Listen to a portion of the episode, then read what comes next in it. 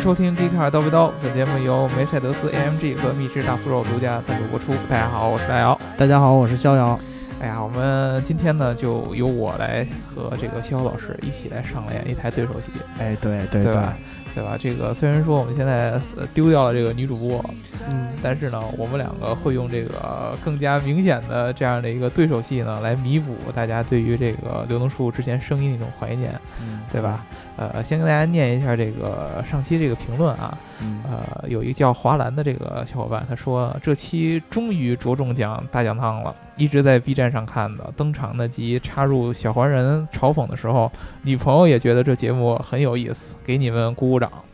然后他加了一个括号啊，真的没有表达有女朋友的意思啊，没虐狗是吗？我跟你说吧，这这个这个，你如果不加这个括号，他这个这个这个逼格呢装的就特别特别的满啊，你知道吗？一加这个括号，这个级别就降低了啊，相对来说。但是呢，确实这个特别特别感谢。呃，这个关注我们这大羊汤这个节目，对吧？而且还给自己啊，我也不知道你是不是刻意给女朋友看的，还是说这个 做了什么事情之后顺道，然后看一一一起就就事看了一眼，是吧？但是甭管怎么着，对吧？能看我们这节目确实不错的。在此呢，就是借这个机会再次跟大家安利一下这个大羊汤的这个节目啊。对，每周三和周六的时候，对，我们会在这个。各大视频网站上对推出这个今日头条，然后哔哩哔哩这些各种各样的视频网站上去推出。对，微信上也可以看到。对，大家多去转发啊，点赞、打赏和评论啊。那个好像不能有打赏，哎，在 B 站上有充电。哎，对，B 站上可以。对，然后呢，发一些弹幕之类的啊。反正我们今后呢，就是这个大象汤的节目也会一直坚持着做下去，对吧？啊，下一个评论啊，叫积极。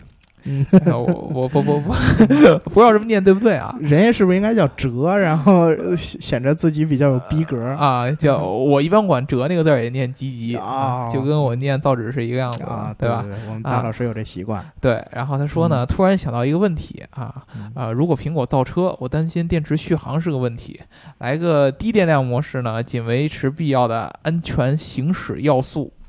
呃，其实不管是苹果还是其他的电动车，这个电池续航都是一个问题，对吧？这个维护安全行驶要素，哎，这个我倒倒觉得给我的一个启示，呃，就是车可不可以有这种低电量的驾驶模式？好，现在很多电电动车上也是有这样的模式的，就是说是这个续航。啊，这个省电的这样的一个一个一一个模式，但是你说苹果将来会不会把它做做成这个样子？这个确实说不准啊。啊，下一个评论啊，叫炮灰二一三八六四七六七三，就炮灰后边一串数。啊呃，罗永浩说过，一个科技公司做成百年老店，对公司来说是成功，对行业来说是悲剧。呃，这个我其实是特别特别同意的。你知道为什么之前要跟这个大家 diss 一下苹果的这个特别特别特别尴尬的这个位置呢？其实，呃，就是你看罗老师就是一个特别特别好的一个例子，对对吧？呃，其实罗老师和乔布斯的地位是没法比的。呃，其实。怎么说呢？这个其实，在他们自己的粉丝眼里啊，对对，不是这样。对，是就是说，罗老师，呃，你甭管怎么说，还没有做到乔布斯那个成就呢。对，对吧？对吧？但是呢，你可以看到，就是罗老师。它成长的速度以及它产品的这个产品力的成长速度非常非常快了，嗯啊，其实你像乔布斯走了刚刚刚没几年，那么罗老师就可以说是就是打着乔布斯这种用户体验这样的旗号啊，去研发自己的产品，而且确实在某一些点上面是有非常非常强的创新。对你从这个点你能看出，就是手机这个行业它的这个门槛儿以及它的这个这个技术之间的差距。对。不是很大，对吧？对，它的新陈代谢速度很快。对，代谢速度非常快。你看罗老师自己就是说，这个锤锤子、数码底层 OS 的一些迭代就非常做的非常非常快，产品迭代也非常非常快。而且就像罗老师自己说的，就是这个行业科技行业就是挺悲哀的，必须要持续的迭代，持续的换血。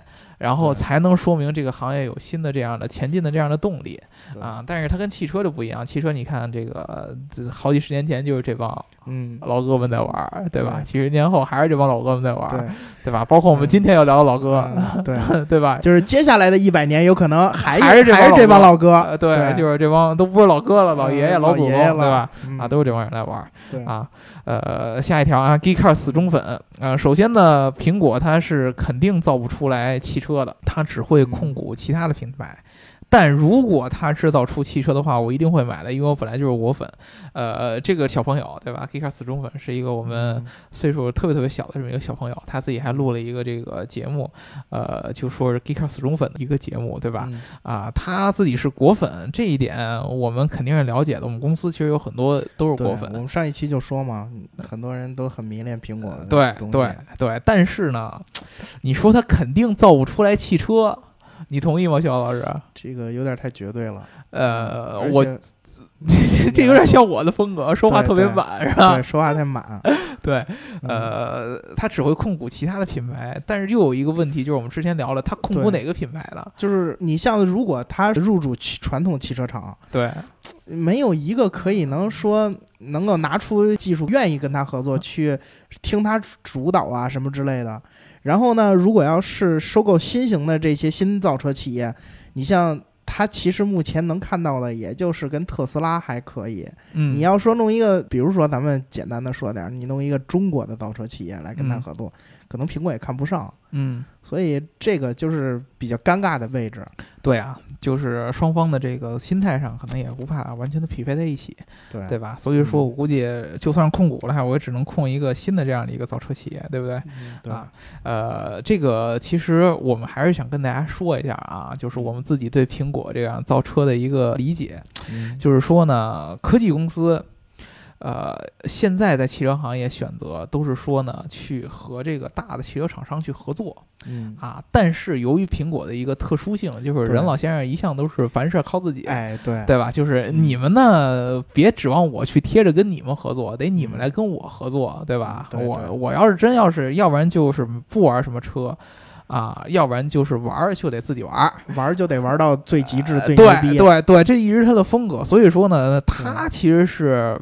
嗯定位特别特殊的一个这种一个科技公司啊，所以说其实它的这个将来怎么选择呢？你现在确实不好预测。照着他一贯的习惯，肯定是自己造对啊，或者说我买一个汽车公司控股，我觉得都那什么点儿。就这嗯汽车公司产的产品，最后得肯定得贴他牌儿，对对吧？啊，嗯你要说是合作，那就是把以前自己的那些高傲的那些氛围就都给对，就就就就就就就就就就都给放弃掉了。不能低下高昂的头颅，对？吧？对对对对对对。然后呢，之前其实我们就跟大家聊过，聊这个苹果这个收购很多这个汽车品牌的这些传闻的时候，就跟他提过这个迈凯伦。嗯，对啊对对，正好呢，迈凯伦，我当时上一期也聊过，又是我们这个英国的哎这个 硕果仅存的几个汽车这个工业公司之一，对吧？嗯？对，所以说呢，我们正好就这一期呢，就跟大家聊一聊这个迈凯伦相关的这么一些故事。对这个我们考虑选题的时候啊，大老师和我呢想把节目做的丰富一点儿，然后呢，什么节目能让我们丰富一点儿呢？就是我们能最主要 diss 的的，就是我们俩能 diss 的，啊，对。嗯对啊，一直呢，就是逍遥老师呢是代表着这个德国的汽车工业，然后呢，我是象征的这个英国的这个情怀党，对吧？嗯但是呢，今天我们聊的这个迈凯伦有点区别，对，对他呢，就是之前的逍遥老师一直对迈凯伦不太感冒，不屑一顾，对吧？确实是，啊，然后呢，我呢也其实也是把迈凯伦当做汽车这个英国汽车工业的一个代表，而不是英国汽车情怀的代表对对。啊。但是呢，我们俩发现呢，我们去更深一步的了解迈凯伦之后，我们这个角色有点转变啊。是，就就是我感觉迈凯伦这个情怀不够，然后肖老师好貌似变成了迈凯伦技术的粉丝。我开始觉得迈凯伦突然有一点儿这种务实风了嗯，。对对嗯对，其实啊，我们跟大家首先就是立个 flag，嗯，这个迈凯伦的这个整个公司的形象，以及他的迈凯嗯伦的这个历史啊，和他的做的这些事儿呢，嗯是非常非常非常偏工程师范儿的。对对对，这个是非常非常偏工程师范儿的，而且呢，他有一点是非常非常英国的，就是他继承了这个英式这样赛车的基因。这一点承不承认？为什么赛车基因一定是你们英式的？其确实，不管是从 F 一还是从其他的这些赛车基因上来说，英国和意大利。这两个国家，哎，你又把人意大利拽上了啊！意大利肯定是现在大家公认的就是超跑的这个故乡嘛，对吧？那那但是在这个整个赛事里边，英国其实确实是非常非常强的，包括 F 一车队有很多总部都在英国，对不对？对啊，这个都是肯定的。英国的赛车基因，我觉得这一点。毋庸置疑，我们要不要把美国的牙膏膏同学叫过来跟你 battle 一下？那美国的赛车跟这个我们传统的欧洲这个赛车又不是一个概念，对对对吧？对吧？啊，英法德意就这几个国家一直就是这个欧洲赛车的这种这种代表，对吧？我们这一期呢就跟大家聊一聊这个迈凯伦。呃，其实呢，如果说从这个技术本身的角度上来说，你聊迈凯伦呢，就不得不聊它的赛车。对，不得不得不聊它的 F 一，对对吧？以及比如说，它之前生产了几辆特别特别神的车型 F 一。包括现在的 P One，对吧？但是呢，我们还得从它的根儿上开始聊起。对，先聊这个，就像我们之前一直说的情怀的历史的这样的一个东西，对吧？对对。啊，这个 F 一这些事儿呢，一会儿肖老师跟大家慢慢来拆开聊啊。先跟大家聊一下这个创始人啊，为什么叫这个迈凯伦？那肯定是创始人叫迈凯伦。对，英国人都玩这一套，就不止我们英国人，像法拉利啊什么的，对兰博基尼也一样也玩这一套，对吧？啊，但是呢，有一个事儿跟大家说，这个迈凯伦的创始人是叫迈凯伦，全名。叫布鲁斯·迈凯伦，对，但是呢，他其实并不是是，并不是英国出生的啊，并不是我们现在意义上的英国出生的啊，他是在这个新西兰出生的啊，啊，也就是说呢，他其实算是在英联邦，嗯。啊出生的，一九三七年啊，这个出生在新西兰的奥克兰啊，这样，然后呢，自小他的这个成长就是在一个汽车世家，他爸爸呢就是一个有一个这么一个汽车的修理厂啊。然后在他十几岁的时候，他爸爸呢送给他一个礼物，啊，就说白了，汽车模型呗，又是。这 不是汽车模型，比比一般的汽车模型要高端一些。啊，就是不像咱们，你像咱们小时候可能父母送你一个礼物就一四驱车。啊，对。对吧？你就只能凑合玩一玩。他爸不一样，因为他爸自己做这个汽车修理这样的一些业务，他爸呢给了他一辆奥斯汀七的一个一个，算是一个老车，二手车。啊，就是已经是这种残破不堪的这么一辆车啊！说白了，其实他爸本来就想淘汰啊，让他自己去鼓捣去去啊。对，然后一看，哎，你说淘汰也处理不了多少钱，还不如给我儿子呢，哎，就给他了。然后呢，但是呢，他就不一样，他拿到这个车以后如获至宝啊！他一直有一个想法，就是我喜欢汽车，我想去赛车。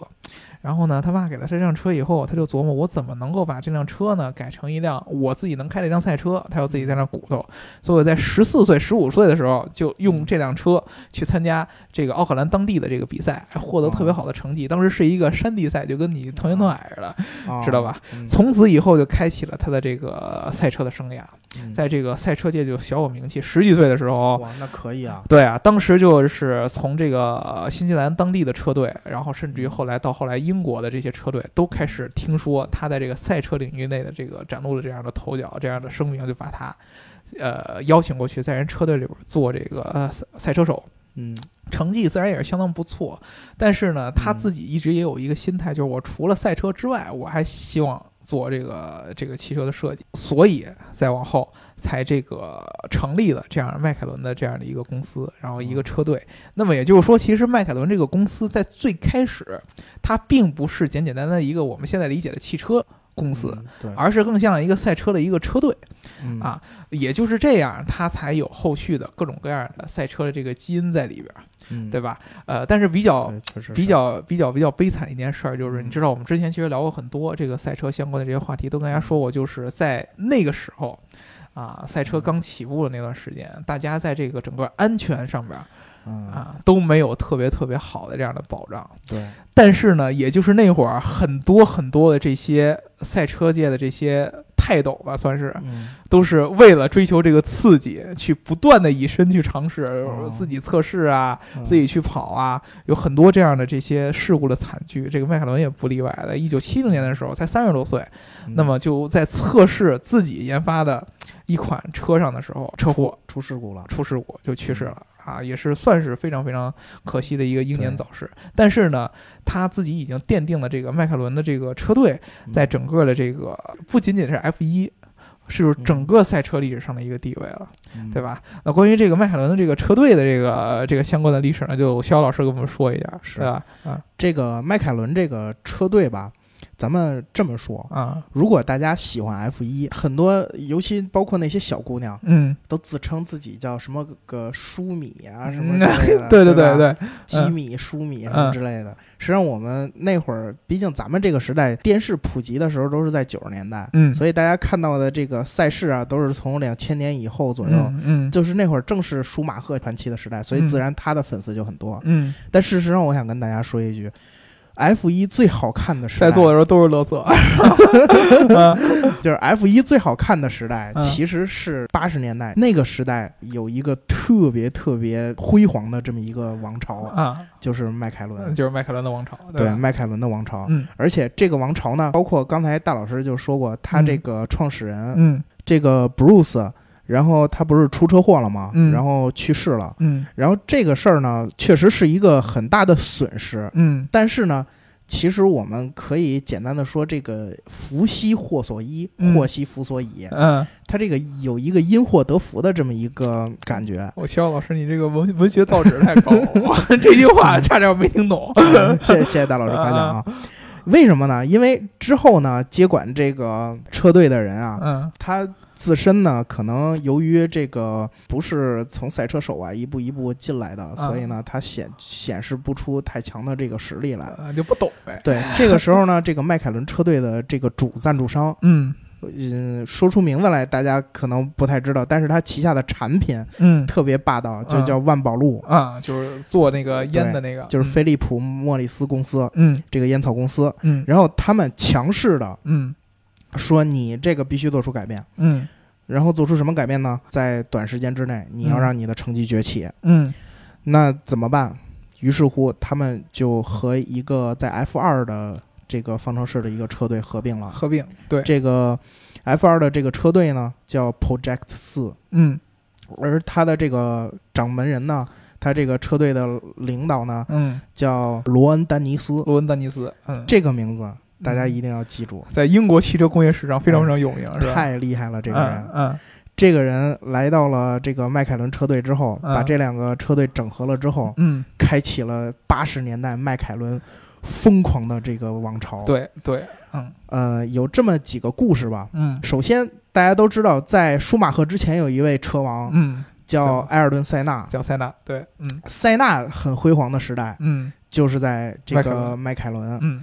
然后那个除了他之外，还有一个叫阿兰·普罗斯特的，嗯，这个教授是吧？人称教授，嗯也是多次的这个世界冠军。嗯然后当时他们俩一起嗯，在迈凯伦车队，对你想想，这个时代得有多辉煌。这种感觉就像那种乔丹和皮蓬都在公牛的时候哎那种感觉一样。这个其实特别像，就是当时在大洋彼岸，嗯八十年代湖人王朝、呃是吧？Showtime 啊，对就是这个就是杰克逊，呃，不是约翰约翰逊和那个贾贾巴尔，对他们这个时代嗯就特别像那个时代。嗯，然后就是冠军基本上呢都被这个车队垄断了。对，然后他们其实这里边呢有一些故事，嗯比如说这个之前我们在聊保时捷的时候，我们提到过，嗯，保时捷在八十年代的时候进过 F 一，嗯是以什么形式呢？就是引擎赞助商，对，而且呢还玩了一个花活儿，嗯。就是他把自己生产的引擎呢，嗯。让这个呃车队迈凯伦车队的主赞助商嗯。贴了个牌儿，嗯。叫 TAG，啊，贴了个贴了个他的牌儿，嗯。然后赞助给了迈凯伦车队。嗯。因为他当时想着这行不行啊，哈，啊是不是？然后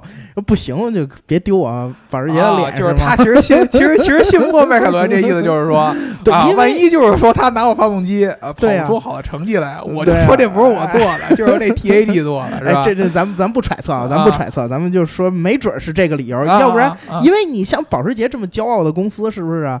那他不能说我我这么大胆的去推行一个新产品，然后万一不行呢，是吧？嗯嗯，然后呢，没想到的是，嗯这个车呢跑得特别好，嗯它它其实不光是因为保时捷这个引擎好，还还 还是因为对对，还是因为它用了这个呃比较创新设计的底盘儿，嗯，采用了这个强化塑胶和那个碳纤维，对。对和那个就是混合的制作的一个底盘儿。对对，然后这款车，在一九八四年，嗯。然后到八八年之间，嗯就是虽然不是那么辉煌的，就是像后来舒马赫这样，嗯嗯，就是年年拿冠军啊，嗯。年年都是特别厉害。嗯，但是呢，冠军一直保持在了这个迈凯伦左右，嗯。他要么第一，要么第二。嗯。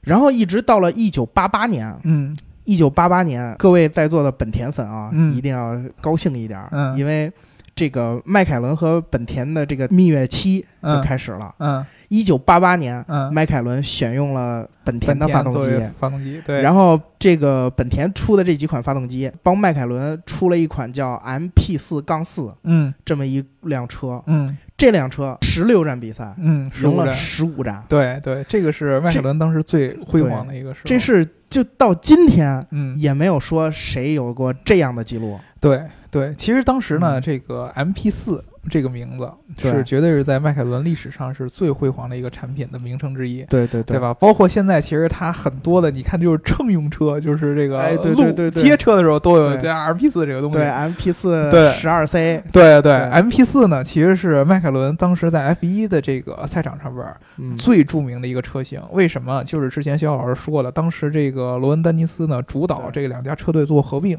嗯然后呢，目的就是为了让迈凯伦重新回到这个赛车圈的巅峰。嗯当时想的就是什么呢？呃，有几个特别特别牛的创新。第一个就是这个底盘的这个用料的变化。对，啊，之前传统的 F1 赛车呢，其实都是在用这个呃铝合金的嗯，底盘，但是当时呢，这个迈克伦的这个就是罗恩丹尼斯手呃丹尼斯手下有一个设计师看到了这个宝马，哎，啊，这个非常遗憾，还是从德国人身上吸收了一些经验，对吧？对对，宝马的这个后边的这个尾翼嗯用的是这个碳纤维，当时就想，哎，为什么不可以把这个碳纤维的复合材料呢用在这个车身的底盘上？对，所以说萌生了这么一个想法，从而让这个整个的 MP 四的这个赛车从它的研发上就开始产生了非常非常领先的这么一个优势。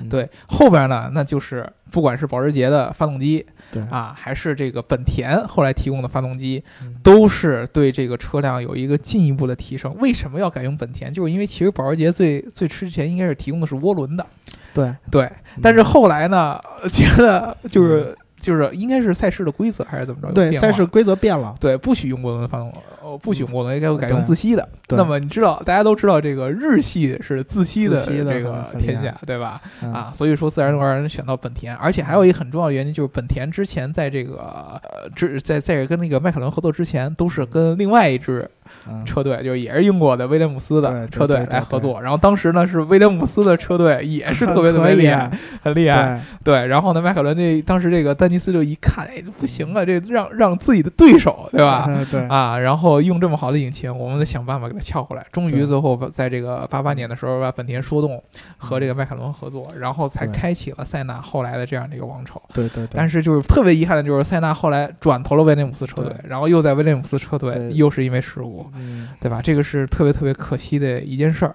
对。然后那个，而且在这里边啊，我还想再强调一点的是，虽说这个本田做自吸特别厉害，嗯。但是这款 MP 四杠四用的是它的那个涡轮发动机，嗯。本田提供的。嗯。也，就是说，本田粉们在这儿一定要自豪一把，就是说，甭管是涡轮还是自吸吸，，对，本田都做的特别好。对。然后这个时代的本田和这个迈凯伦是一个蜜月期，嗯。等到之后嗯。到了这个九十年代的时候啊，由于之前八十年代就是这个王朝一旦辉煌起来，内部啊就会出现巨大的这个分裂，嗯然后包括普罗斯特和塞纳，就是那次十六站冠军拿到了十五个的时候，嗯俩人平分秋色。嗯，然后到下个赛季呢，就这俩人就开始争谁当老大。嗯然后呢，就又出现了撞车门，相信大家都有印象，就是导致啊这俩人就是关系就形同水火了。嗯然后后来呢，这个普罗斯特离开了这个迈凯伦，然后那个后来塞纳也走了，嗯。然后就导致九十年代的迈凯伦可能没有什么太大的起作为。嗯。然后到后来之后，到了二十一世纪，嗯。头十年肯定是人家法拉利的天下这个没得比，因为这个当时的法拉利是确实，不管是从底盘还是从引擎，嗯。还有车手的能力来说，都是占据统治地位的。嗯但是呢，这个在这个段时间，迈凯伦不是没有进步，嗯。迈凯伦最大的进步呢，就是发掘了几个车手，嗯。比如说这个莱科宁，嗯然后还有这个我们现在 F 一里边跑得特别好的这个汉密尔顿，汉密尔顿、还有巴顿，巴顿，对，这几个人，嗯。他发掘了这些好车手，而且呢，再加上奔驰啊那个提供的这些与奔驰合作提供的这些发动机逐渐的稳定了，嗯。然后呢，就是逐渐的这个性能越来越强，嗯。终于在法拉利时代的末尾，嗯。迈凯伦又重新崛起了。嗯。直到和奔驰分手之前，迈凯伦都是嗯怎么说呢，冠军强有力的争夺者。是，包括把这个汉密尔顿从自己培养车手培养计划里边的一个小车手嗯。培养到世界冠军，是，然后就是怎么说呢？这个在这个时段，迈凯伦还是表现的还是可以的。对，但是，就跟奔驰就分手了，对。这是小老师这里边 diss 的地方，这里边其实就有一些问题。嗯。嗯、至于这个分手的这个就是那里边撕逼的这些事儿啊，嗯我们可我们就不具体去探讨了，因为有公说公有理，婆说婆有理。嗯但是导火线呢，其实是因为一款车，嗯是因为什么车呢？是因为一款叫迈凯伦奔驰 SLR 的这一款车。嗯为什么这款车就导致两个公司分手了呢？嗯因为这个奔驰啊，其实它一直是想在赛车上有所作为的，就是嗯在跑车上有所作为的。嗯。所以呢，它其实，在德国呀，跑车最大的竞争对手嗯，并不是宝马和这个奥迪，嗯。而是斯图加特跟他一起在斯图加特的另外这家公司保时捷。它 其实奔驰一直想推出一款能干掉911的这辆车，嗯然后呢，跟迈凯伦他们合作开发这种民用跑车，嗯。然后造成就是两家的都想把自己的理念灌输在这辆跑车上，啊，也就是迈凯伦是想造的特别极致，嗯。然后奔驰呢是想我要去跟911去打，嗯。所以最终造出来这辆车呢，性能很呃怎么说呢？性能其实也挺好的，然后里边的东西呢挺高科技的，嗯，但是呢，迈凯伦觉得你说我这么高性能的车，嗯你给我加了这么多没用的重量，嗯有什么用？嗯是吧？明明我可以纽北大杀四方的，你加了这么多电子产品，你让我这车沉了，我嗯跑不了了。嗯然后奔驰说，就你造这东西，你你买七八辆九幺幺了，嗯，你太贵，对我我怎么去跟保时捷竞争？嗯于是乎，这两家公司就开始撕逼，然后导致分手。是。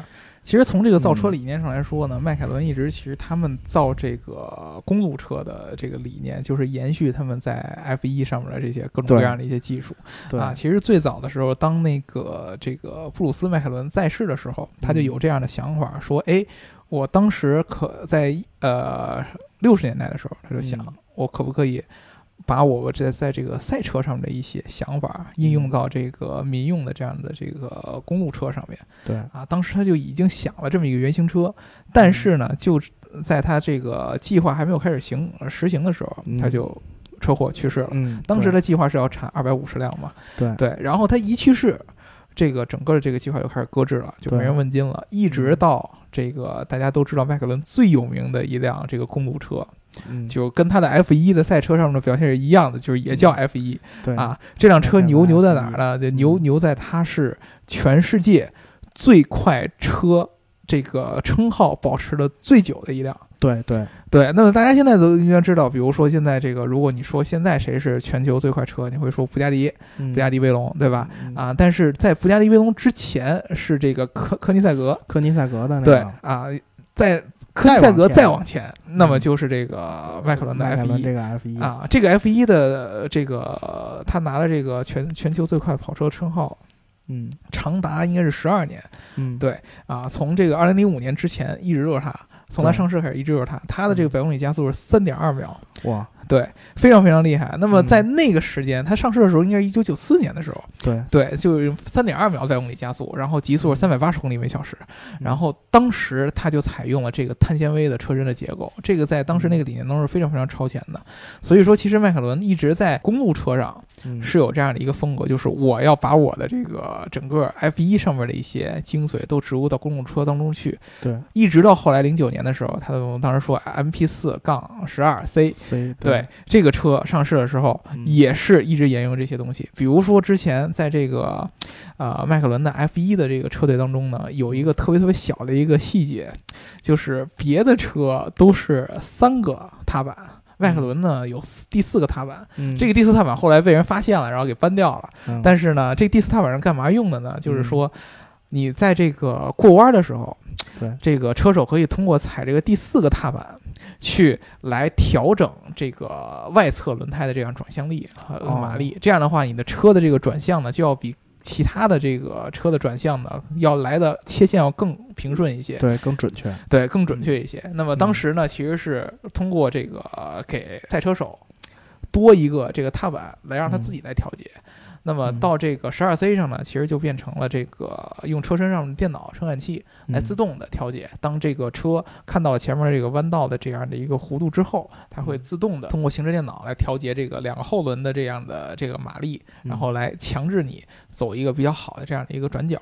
对，这个就是它车身上的很多很多的技术，包括后现在的这个 P One 也是体现它这种极致的这样的一个体现。虽然说好像发动机用的都是非常非常老的那个三点八那但是个双涡轮是吧？对我我很想夸一夸迈凯伦这一点。嗯其实为什么我今天在找资料的时候，我突然觉得迈凯伦是一辆我很服气的车，是 就是我很喜欢的车了呢？嗯因为就是这个迈凯伦这款发动机代号叫 M 八三八 T，嗯这款发动机嗯真的很厉害，嗯上到 P one，嗯下到五四零嗯都可以用。嗯而且呢，这款发动机连续三年获得发动机大奖。嗯。然后呢，一款发动机嗯，相当于给迈凯伦打下了整个现在的天下，是。对吧？对，而且呢，在我感觉，这个 3.8T 的这款发动机嗯。特别特别像当年我们有几个传说中的发动机，比如说 4G63，嗯。就是三菱的那个，嗯。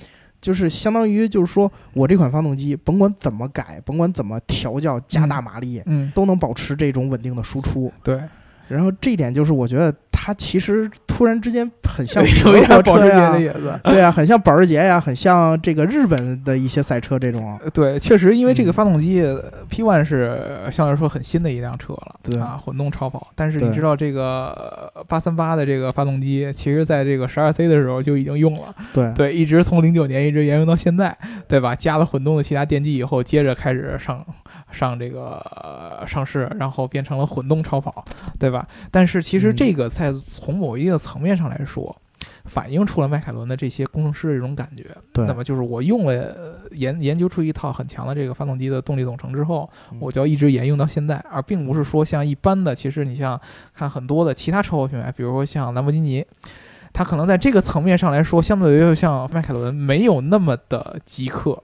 对，对，而且它的发动机经常是移植了这个奥迪。奥迪对，对尤其在德国人接手之后，是吧？也变成有点套娃的意思，对吧？你像跟这个、这个 R 八什么的嗯和对对对相似，对对吧？啊，如果说其实我们之前去这个网上看到了这个迈凯伦的一些工厂的一些的一个信息啊，你去看了以后，你发现。就是迈凯伦的那个、那个、那个、那个工厂，嗯有一种特别特别奇怪的一种感觉，哎，奇怪在哪儿呢？呃，就是你看它整个的装潢嗯。和它这个风格，有一点英国人的那种影子。嗯，啊，就是比如说这个乡村间啊，然后这种嗯。小楼啊，对。啊，和这个德国这种工业感不太一样。啊。啊。但是，而而且说说话人也都是英音，但啊是你从它的很多的一些装配啊，和这些对于细节的要求上来说，又特别特别像德国人。是。啊。比如说，他经常会嗯说的就是，你看啊，这个、呃当时这个就是那个罗恩丹尼斯嘛，就是嗯。介绍他这个工厂，嗯。说你看我这工厂上啊，这个地板上有一块砖。嗯。你看这个砖，它就指这个这块砖上面被这个某一个这个呃应该是送货的时候送零件的时候砸坏了、啊啊，砸裂了。但是为什么嗯。放在这儿一直没换？就是说，啊你看这个多多多扎眼儿，对对吧？这样嗯这样裂这么一块儿啊，这这这这个弄得他强迫症都犯了。但是我为什么一一直不换呢？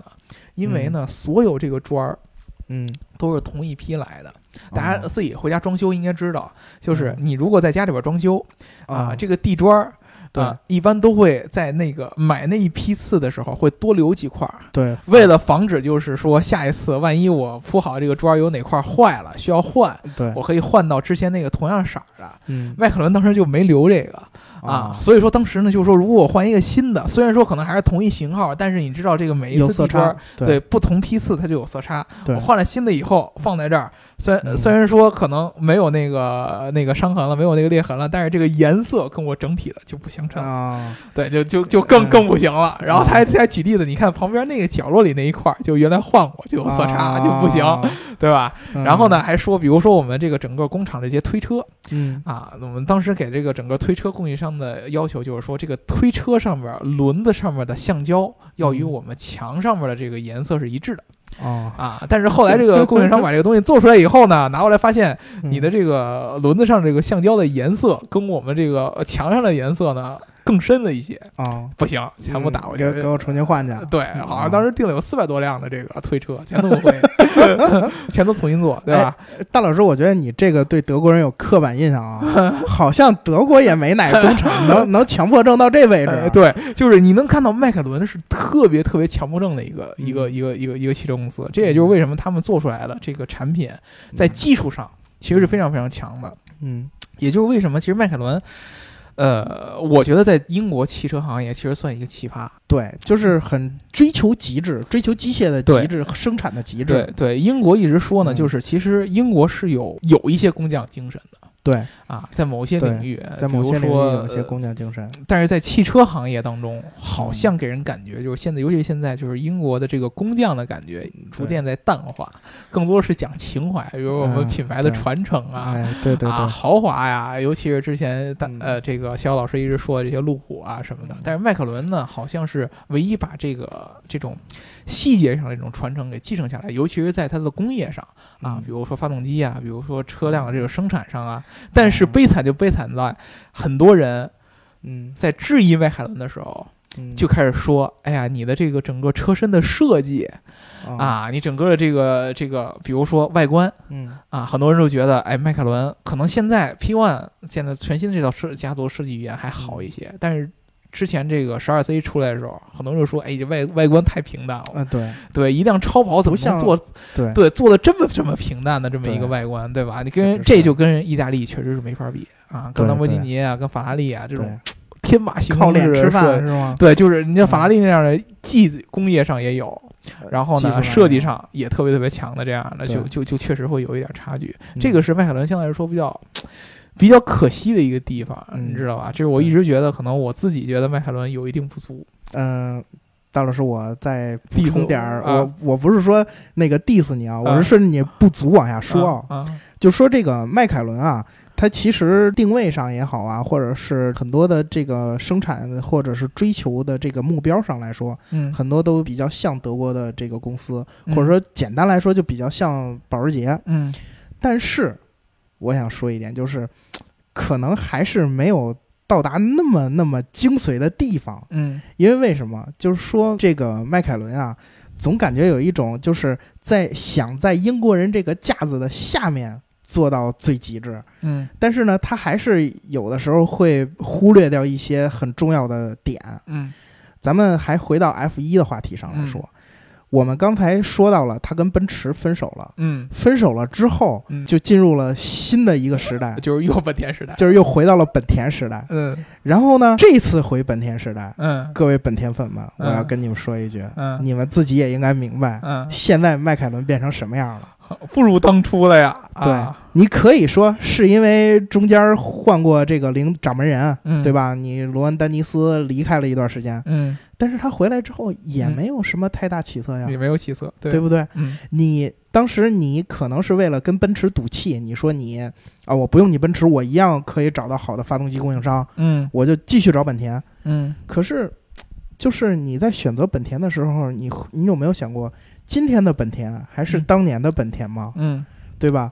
我们之前做过一期大酱汤节目，然后那个说本田的黑科技，啊，红头机嘛，嗯对，红头机啊这那个，然后很多人在下面 diss 我们，嗯。说就你说的这些东西，头哥肯定第一个不同意。嗯嗯，然后或者说，哎，头哥可不这么想，就说这个阿隆索肯定不这么觉得，嗯就是你本田的这发动机经常给它添堵嘛。对啊，添堵，啊，经常测试的时候一下就报销了，就坏了，没法用。对，，经常就是跑着跑着就不行了，嗯。对吧？三百公里都使不支持不到，嗯。这个就让人有点儿怎么说呢？让人有点觉得就是他在这方面做的有点不够像德国人那么精益求精，是，因为你这个因为玩车嘛，嗯发动机是特别特别重要的环节，嗯你在这个方面就是没有去严格的苛苛求这一点，嗯而是你你比如说你突然说你这地砖啊，你这你这橡胶啊，你你说啊就是有点儿呃舍本逐末了。嗯所以呢，就是也造成了今天迈凯伦在这个赛车行业的这种不温不火呀，或者说一直在往后退啊，这个、嗯这个问题。然后我其实我就是想说呢，如果迈凯伦还能对机械的追求、对这个制造理念的这个极致追求的这个方面再多下功夫，嗯。再继续多坚持，嗯，我觉得有朝一日迈凯伦王朝还是会回来的。其实是这样，我我其实一直觉得就是说，嗯、呃，从 P One 这个车上就能看得出来，对，啊，这前提上来说，就是很多人觉得好像迈凯伦现在不会像之前，尤其在赛车赛车迷，对啊，很多人可能现在知道迈凯伦，就是非赛车迷的人知道迈凯伦都是因为 P One，都是因为 P One 了，都是因为 P One 了。对，啊，那他好像觉得哦，迈凯伦好厉害啊！但是其嗯实，在很多赛车迷的眼当中，迈凯伦最辉煌的时候还是塞纳的那那，还还是八十年代，对，还是八十年那个时候。那现在他嗯他反而会觉得，哎，迈凯伦好像是不是不像以前那样那样那样强了，有统治力的，尤其在赛赛车领域。但是这个嗯就是相辅相成来看。对，那么我其实觉得从 P One 这个角度上来说，那么他在这个工业水平上，尤其在技术上，还是有很强、很强、很强、很强、很强的一个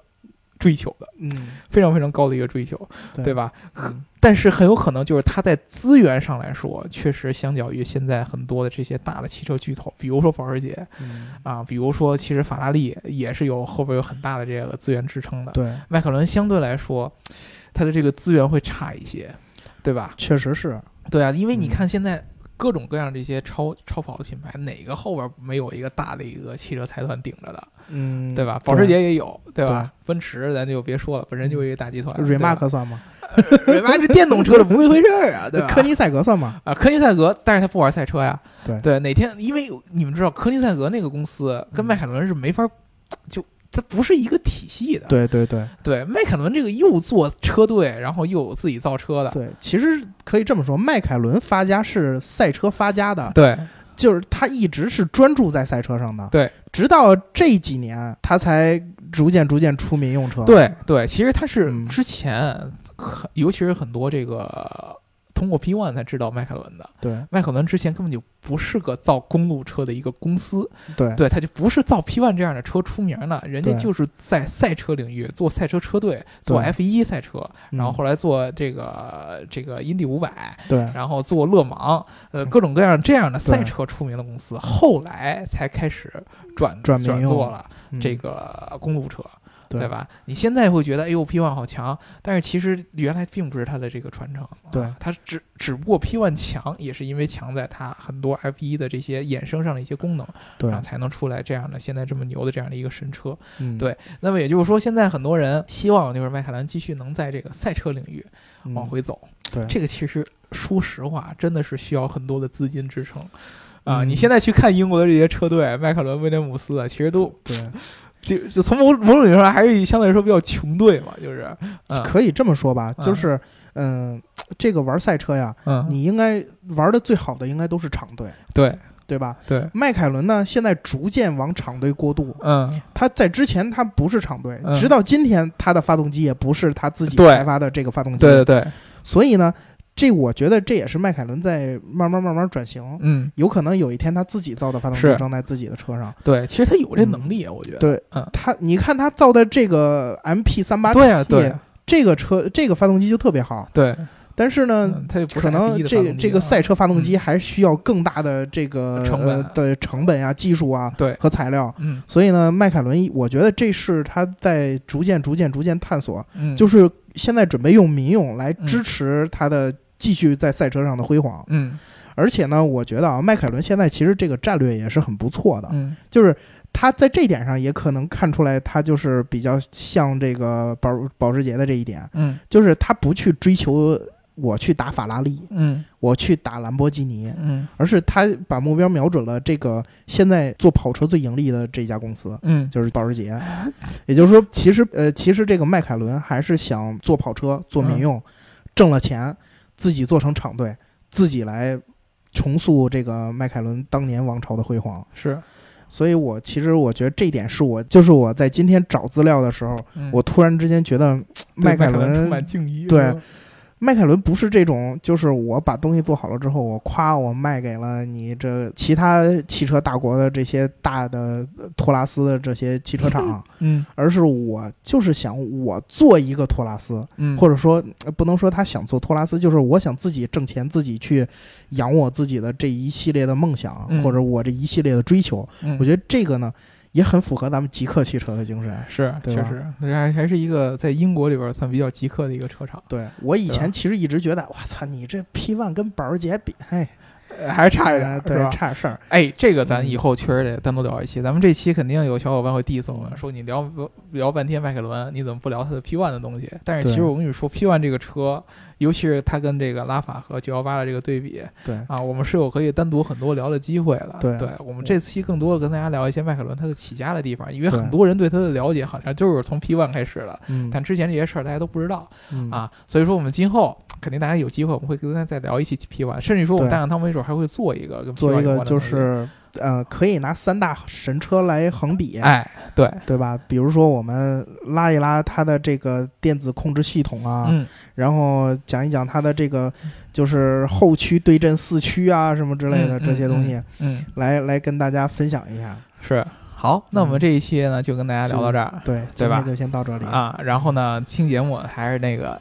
记得点赞、打赏和评论。哎，我老觉得我说这个就比较奇怪，是吧？对对对对，就不会像刘能那样有亲和力，对吧？还是还是我们还是确实挺怀念他的对，啊。我们想念念刘能叔叔。对对，但是呢，大家也不要灰心，对吧？只要我们俩还在，这个大这个大鱼哥还要继续往下聊，对，对吧？啊，所以说呢，你们这个点赞、打赏和评论呢，还是要有。还是要有的。对，哎，之前我记得咱这个评论里边有一小伙伴说想让我聊一聊这个四十八哦伏。对，这个呢，我们下一期啊，嗯跟大家去聊一聊四十八伏相关的一些话题。之前在奥迪 A 八上也有用过的。对对，D 八啊也使用。对，具体跟大家聊一聊，好吧？那么这一期就这样好的，好的啊，拜拜。拜拜。